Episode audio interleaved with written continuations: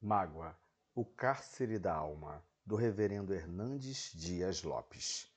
Nós sofremos mais por causa das pessoas do que por causa das circunstâncias.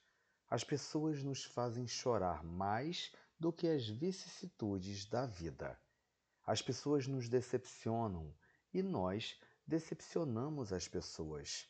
Os relacionamentos dentro da família, no trabalho e até igreja algumas vezes se tornam tensos. Feridas são abertas na alma e mágoas profundas se instalam no coração. Amizades são rompidas, casamentos são abalados, relacionamentos sólidos entram em colapso. Nesse processo, a comunicação é rompida, o silêncio gelado substitui as palavras de amor e a desconstrução da imagem do outro se torna uma verdadeira ação de desmonte. A mágoa é a ira congelada. A mágoa é o armazenamento do ressentimento. A mágoa é entulhar o coração com rancor, é alimentar-se do absinto do ranço, é afogar-se no lodo do ódio, é viver prisioneiro da armadilha da vingança. Quem se alimenta da mágoa não tem paz, não tem liberdade, não tem alegria, não conhece o amor, não tem comunhão com Deus.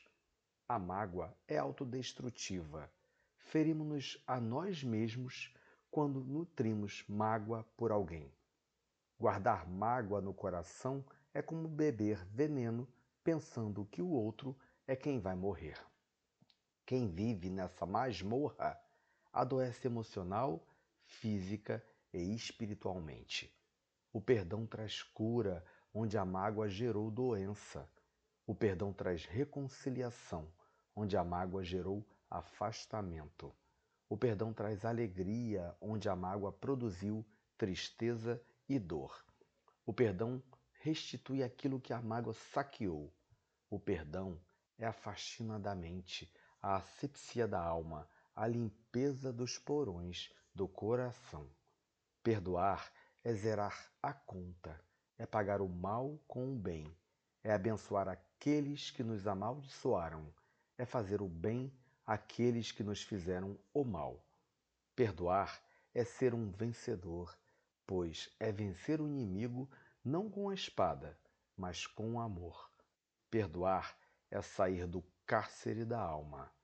É hora de experimentar a liberdade do perdão, meu irmão. Que seu dia seja lindo e abençoado. Bom dia.